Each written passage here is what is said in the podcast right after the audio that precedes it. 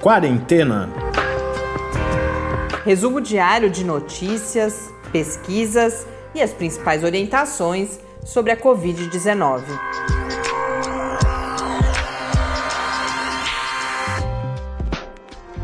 Quarentena, dia 232. Olá, começamos agora nosso duzentésimo, trigésimo segundo encontro neste feriado, segunda-feira, aqui no Quarentena. Eu sou Mariana Petzo. E hoje é com muita satisfação que eu inicio uma série de duas entrevistas que eu vinha aguardando já há bastante tempo para esse momento do feriado, para a gente conseguir colocar as duas em seguida, porque são dois pesquisadores envolvidos em um mesmo estudo sobre a infecção das, uh, do cérebro, do sistema nervoso, das células cerebrais pelo SARS-CoV-2. A gente, em outras oportunidades, já abordou isso, a gente já teve live sobre esse assunto no projeto Quarentena ao Vivo. E nesse debate todo, a gente tem toda a questão dos sintomas uh, neurológicos, impactos neurológicos da infecção pelo SARS-CoV-2. E em termos de produção de conhecimento, de, de, de entender e poder, dessa forma, uh, se preparar para o enfrentamento desses impactos neurológicos, o que a gente já comentou algumas vezes aqui é que uma grande questão que existia era se essas consequências eram devidas a uma infecção de fato do cérebro e das suas células pelo vírus ou derivadas de todo o processo da resposta imune descontrolada, do processo inflamatório, de uma série de condições que uh, são consequência da infecção. E nesse estudo que a gente tem, é um estudo, vocês vão perceber, muito abrangente, uh, que, que olha para essa questão a partir de diferentes áreas uh, de pesquisa, inclusive, mas um dos principais resultados foi a confirmação da possibilidade de infecção das células do cérebro, mais especificamente, isso é, é o nosso tema, nosso foco aqui hoje, dos chamados astrócitos, que pelo menos para mim é, acabei de conhecer e sobre isso a gente conversa com o professor hoje, sobre, com o professor Daniel Martins de Souza, que é professor da, da Unicamp, do Instituto de Biologia, um dos coordenadores desse estudo e que faz a, hoje a sua apresentação geral e, e, esse foco na questão dos astrócitos, do, da questão mais bioquímica. E amanhã a gente conversa também com a professora Clarissa uh, Yazuda, que aí fez um, um olhar para pacientes mesmo e pacientes em estágio mais leve, moderado, mas tudo isso vocês vão entender melhor na conversa que eu tive e que vocês acompanham agora com o professor Daniel. Vamos lá. Professor Daniel, muito obrigada por ter aceito o nosso convite, por reservar esse tempo para a gente conversar sobre a pesquisa que tem uma diversidade de resultados, ou, ou melhor dizendo, uma abrangência de, de questões e, portanto, também de resultados.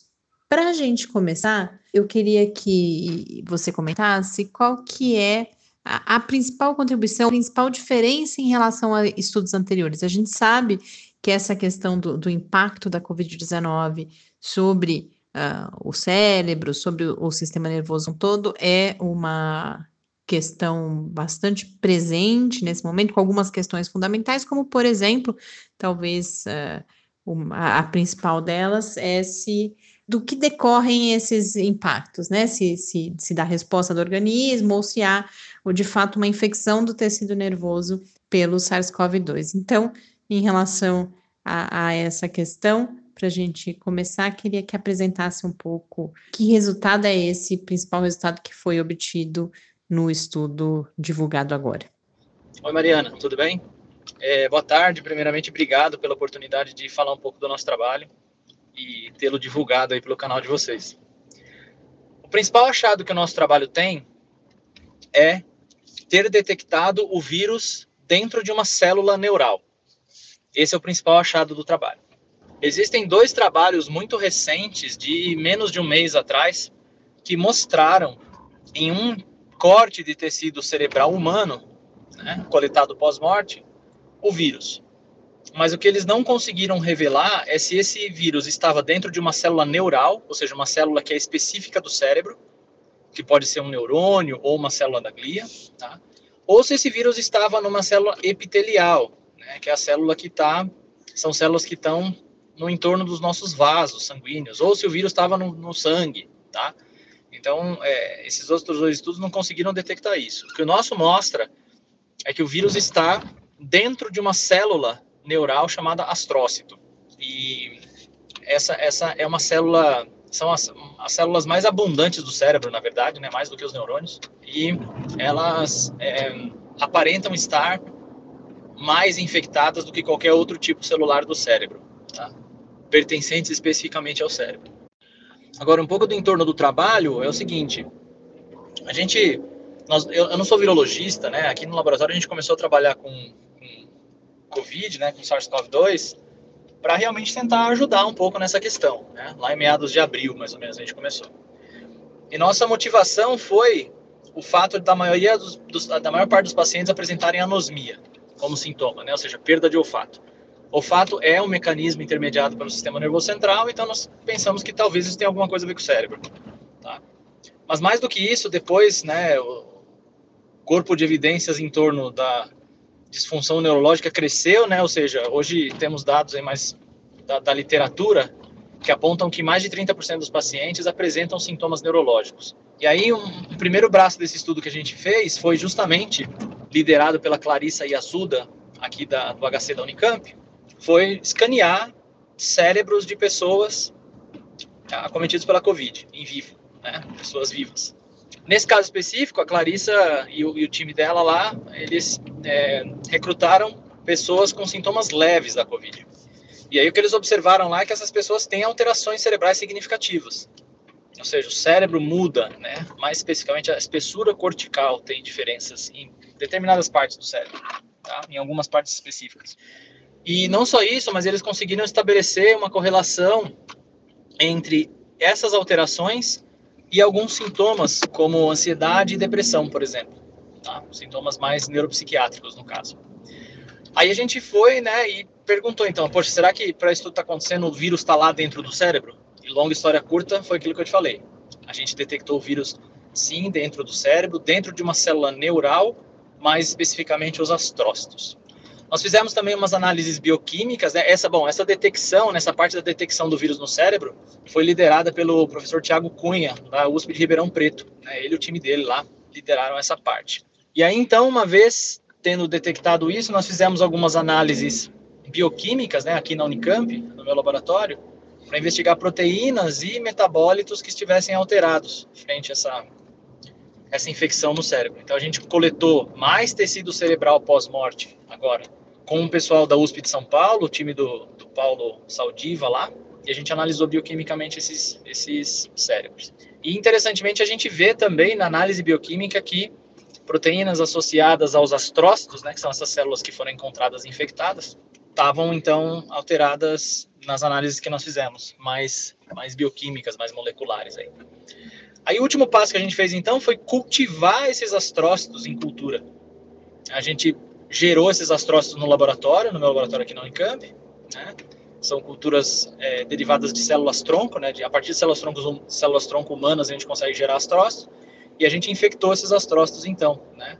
Nós temos, lógico que isso tudo intermediado pelo time do professor José Luiz Modena, aqui da Unicamp, que ele que é o virologista, né, que nos possibilita trabalhar com a Covid aqui na Unicamp. E aí, então, a gente também analisou em termos de proteínas, em termos de metabólitos, e viu que o vírus modula uma série de alterações, né, dentro do astrócito, incluindo aquelas associadas ao metabolismo energético, né, a maneira com a qual o astrócito produz energia. E isso vai ter um impacto direto sobre a função do neurônio, porque o astrócito, né, parte do, da função dele no cérebro é justamente servir metabolicamente, energeticamente o neurônio. Tá? Então, se o vírus prejudica isso, fica difícil do neurônio trabalhar bem, né? E aí, um último experimento que a gente fez que foi interessante foi cultivar neurônios em meio de cultura onde tinham sido crescidos astrócitos, né? Porque como o astrócito exporta coisas para o neurônio, a gente pegou né, o, o que o astrócito exportou depois de ser infectado e colocou no neurônio. E o que a gente vê é que esses neurônios morrem mais, tá? Então, os astrócitos infectados aparentemente são tóxicos para os neurônios. E isso fecha o ciclo, porque na verdade pode estar tá levando a diferenças como as que a gente viu né, nos tecidos cerebrais dos pacientes que a Clarissa né, é, escaneou lá no começo da história que eu te contei, entendeu? Então foi isso, tá? É, não sei se eu mencionei, mas no, o, a detecção dos astrócitos, né, do, dos, da infecção nos astrócitos, né, que o Tiago Cunha fez lá no, em Ribeirão Preto, foi feita em tecido cerebral de pacientes pós-morte, tá? Pacientes que morreram com a Covid, tiveram tecido coletado, então em parte né, desses pacientes, eram, foram 26 analisados, e em cinco deles a gente detectou o vírus dentro dos astrócitos. Tá bom? Então, uma longa história curta é isso aí. Né? Esse trabalho tem 70 autores, 74 né, autores para ser mais exato, ou seja, um trabalho colaborativo bem grande, né, de muita colaboração. E esse trabalho foi conduzido né, por quatro pós-doutorandos, a Fernanda Krumfri, são os quatro primeiros autores do, do, do artigo. Né? São três aqui do meu laboratório e um lá é, pós-doutorando do laboratório do Tiago em Ribeirão, né? E, mas é um trabalho colaborativo bem bonito e acho que assim é a maneira com a qual a gente vai conseguir fazer ciência de ponta no Brasil, né? É se juntando e ah, investigando um problema todos juntos, com diferentes expertises, tá? Daniel, muito obrigada por esse contexto geral. A gente entende todo o percurso da pesquisa. Eu vou ter oportunidade já estamos uh, preparando isso, uh, de conversar também com a Clarissa. E eu queria então aproveitar esse momento com você para a gente contar um pouco mais desses estudos bioquímicos que foram realizados no seu laboratório. Então, tanto contar um pouco, talvez um, um a gente possa chamar de, de, um aspecto metodológico, essa, essa, essa realização de análises em duas etapas, então no tecido dos pacientes, mas também na cultura de células, por que, que isso é importante, que análises são essas, é claro que em termos bastante gerais que são realizadas, e também se você puder detalhar um pouco mais, você falou em, em, proteínas, em metabólitos, no metabolismo energético ali, nessa relação entre astrócitos e neurônios. Então, detalhar um pouco mais os principais achados específicos nessa questão da bioquímica e que possíveis implicações isso pode ter, por exemplo, para o entendimento da doença, para o entendimento, ao menos, desses sintomas neurológicos, dos impactos neurológicos que tem agora demandado bastante atenção, não só da comunidade científica, mas é, da comunidade médica, é uma preocupação que essa compreensão. Então, como que toda, todo esse aspecto da bioquímica, desses achados que vocês encontrarem, podem auxiliar na compreensão da doença e, eventualmente, inclusive, em medidas de enfrentamento? Então, Mariana, é, especificamente, né, análises bioquímicas que eu falei de maneira bem genérica, né, é, foram análises do proteoma e do metaboloma das amostras que a gente avaliou. Né? Análises essas que são os conjuntos né, de proteínas e metabólitos produzidos por um tecido ou célula. Então, no nosso caso aqui, o que a gente fez, nós começamos essas análises com o tecido cerebral dos pacientes coletados pós-morte. Né? Então, é, dentro do contexto do trabalho, se encaixou da seguinte forma: nós começamos imagiando o cérebro de pessoas vivas, né, de, de pacientes é, com a doença leve, né? E aí, tendo visto essas, essas alterações, nós partimos então para tentar detectar o vírus na, no tecido cerebral de pacientes pós-morte. Aí o pessoal lá de Ribeirão, do Tiago Cunha, detectou o vírus, né? E nós então também acessamos uma outra coleção de tecidos pós-mortem para fazer essa análise de proteínas e metabólitos. A longa história curta, o que a gente viu né, na análise de proteínas foram alterações em conjuntos de proteínas que são pertencentes a astrócitos, né, o que vai em linha com a detecção do, do vírus no tecido cerebral, e também né, uma, uma, uma, disfunção majoritária do metabolismo energético, ou seja, da maneira com a qual o cérebro está produzindo, produzindo energia. Tá? Aí foi que nós, então, tendo enriquecido nas análises de proteínas, proteínas de astrócitos, e tendo encontrado o vírus dentro dos astrócitos, a gente então cultivou no laboratório astrócitos derivados de células tronco humanas. Essa é uma técnica que a gente tem lá no laboratório, a gente usa nas nossas pesquisas originais, se assim pode se dizer, né? Nós trabalhamos com doenças psiquiátricas, né? Então a gente usa essas culturas de astrócitos lá no laboratório para investigar a esquizofrenia. E aí a gente então gerou astrócitos a partir de células tronco e infectou com coronavírus, né? E a gente comparou então, de novo, a expressão de proteínas e agora de metabólitos também, em astrócitos infectados e não infectados. E a gente vê aquela mesma disfunção massiva nos, no metabolismo energético acontecer in vitro também, né? Acontecer nesses astrócitos é, infectados. Né? E isso é, a gente caracterizou um pouco melhor e imagina ser parte central da disfunção que o vírus causa nessas células que são os astrócitos.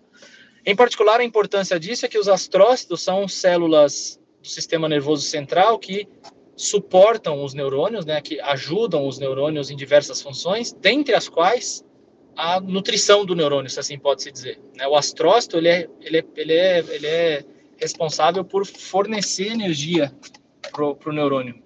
Então, se o vírus disfunciona a produção de energia do astrócito, definitivamente isso vai prejudicar né, a função neuronal também. Tá? E aí um outro, um outro experimento que nós fizemos foi é, cultivar neurônios nos mesmos meios de cultura que a gente cultivou astrócitos infectados. Ou seja, tentando ver o efeito do, do, do, do que o astrócito exporta para o meio de cultura nos neurônios. E aí o que a gente vê é que esses neurônios morrem mais, ou seja, eles sofrem com alguma coisa que o astrócito faz né, frente à infecção. O que a gente ainda não sabe o que é, nós estamos tentando investigar mais, uh, mas é, nós, nós, observamos isso, né, que tem esse, esse problema. As implicações mais é, diretas são de que se a pessoa tem uma doença cerebral, né, se a pessoa tem uma, vamos dizer assim, uma COVID cerebral, né, a primeira a primeira hipótese que surge, né, frente a esses dados todos nossos, né, se a pessoa tem uma COVID que ela é cerebral entre aspas, não adianta tratar o doença pulmonar, né, você tem que tratar o cérebro. E aí agora vamos nos valer de outros vírus que invadem o sistema nervoso central, né, especificamente os astrócitos, se possível, para tentar entender como é que isso pode se tornar, a médio e longo prazo, um tratamento mais efetivo para pessoas que tenham comprometimentos neurológicos, né? Mas tudo isso que eu estou falando agora já está bem no campo da especulação, né? A gente precisa trabalhar mais e entender mais, tá? Estamos continuando, né? No nosso laboratório a gente tem continuado essas pesquisas mais, né, sobre o mecanismo pelo qual a, a, o, o vírus infecta astrócitos e o que é que ele faz de fato quando lá dentro. Professor, para a gente concluir então essa nossa conversa, a gente viu, né? O artigo tem 74 cores, uh, são várias frentes, e a gente percebe essa colaboração. E sobre ela eu gostaria que fizesse então um comentário sobre como ver essa necessidade de colaboração, e particularmente nessa situação excepcional que nós estamos vivendo, e também no contexto específico brasileiro e, e na capacidade de o conhecimento científico responder às grandes uh, questões e, e à complexidade dessas questões. Então, gostaria da, do seu comentário sobre esse aspecto desse estudo nesse momento tão particular que nós estamos vivendo. Pois é, então, Mariana, é, a gente trabalhou com muitas pessoas, né, em muitas mãos, né, sobre diferentes subtimes de organização, né? E eu acho que aqui, esse, esse sentimento de, de solidariedade que a gente viu na tem visto na sociedade durante a pandemia também aconteceu entre os cientistas, né? Então, primeiro, muita gente deixou de lado as próprias pesquisas, como é o nosso caso, né? A gente trabalha com bioquímica de doenças psiquiátricas, né? Não, não sou virologista, não, não tenho nada a ver com, com esse campo, né? Mas todos nós decidimos arregaçar as mangas e ajudar com aquilo que a gente sabe, né? E isso fez com que nós então procurássemos mais mesmo a ajuda um do outro, né? Falou, oh, dá uma força aqui, eu dou uma força ali, né? Então esse sentimento de solidariedade se espalhou entre os cientistas também. E de repente eu me vi ali, né, juntando pessoas de diversos grupos e grupos maiores já muito estabelecidos, né? Por exemplo, dentro do nosso trabalho tem três CEPIDs da FAPESP, né? São que estão envolvidos, né? Ou seja, são, já são grupos grandes, né? Que se uniram para fazer pesquisa de ponta, né? E eu acho que essa é a fórmula para que nós possamos fazer pesquisa competitiva no Brasil, né? Pesquisa que realmente vá trazer mudanças, é colaborar. A gente tem que se juntar, tem que otimizar recursos, otimizar conhecimento, otimizar equipamentos. Nós temos um parque científico bem estabelecido. A comunidade científica brasileira é relativamente pequena, né, comparada a outros países, mas nós cobrimos bem, né, todos os aspectos dos diferentes campos aí. Então, se a gente se juntar, de fato sai coisa boa, né? E essa união entre os grupos é algo que tem, é, inclusive, feito parte da formação dos nossos alunos e pós-doutorandos, né, que estão vivendo isso, E a gente vê que eles estão entusiasmados ao trabalhar com uma questão tão importante, né? É, e unidos, né, por um propósito, independente de que grupo cada um tá, né? Então é muito legal ver que os alunos dos meus colegas ali de, de corredor estão toda hora com os meus alunos, né? E já parece que não tem mais um orientador, né? Parece que todo mundo está orientando todo mundo em, em prol de algo que faz sentido, né? Na verdade, a impressão que eu tenho, né, é que para muita gente a pandemia parece que pelo menos para mim na minha cabeça foi assim, poxa, é para situações como essa que eu sou cientista, então eu tenho que arregaçar as mangas aqui e trabalhar, sabe? Então, colaboração é essencial para que o Brasil consiga fazer ciência de ponta e para que nós possamos ter resultados que sejam significativos, especialmente em condições como essa. E não tem como voltar atrás, né? Espero que assim seja, que nós tenhamos aprendido a ser mais colaborativos, né? Nós já somos, mas nós, nós estamos sendo mais agora. Espero que a gente não volte atrás, a gente continue sendo bastante colaborativo assim, para resolver questões de maneira mais efetiva e com muita qualidade. Daniel, muito obrigada. Foi uma oportunidade ímpar poder saber mais desse trabalho, compartilhar isso com os nossos ouvintes, essa sua reflexão final também. A gente tem percebido isso em várias das nossas entrevistas e que você agora organiza nessa sua reflexão final. Então, agradeço muito, parabenizo toda a equipe pelo trabalho e a gente espera ter voltar a, a se encontrar por aqui com os próximos resultados.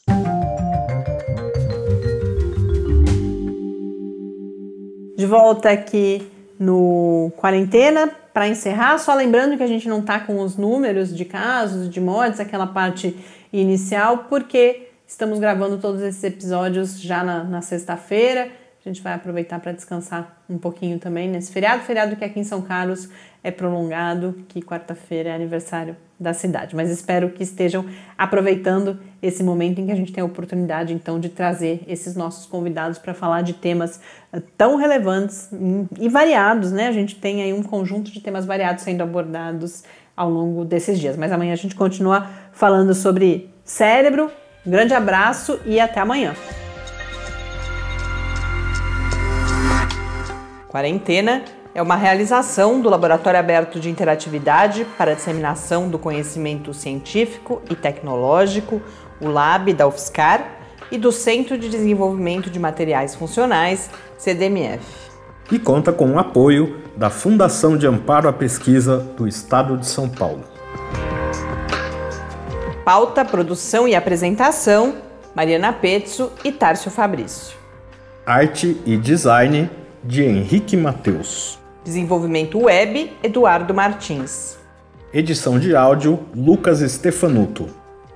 Apoio Fundação de Amparo à Pesquisa do Estado de São Paulo.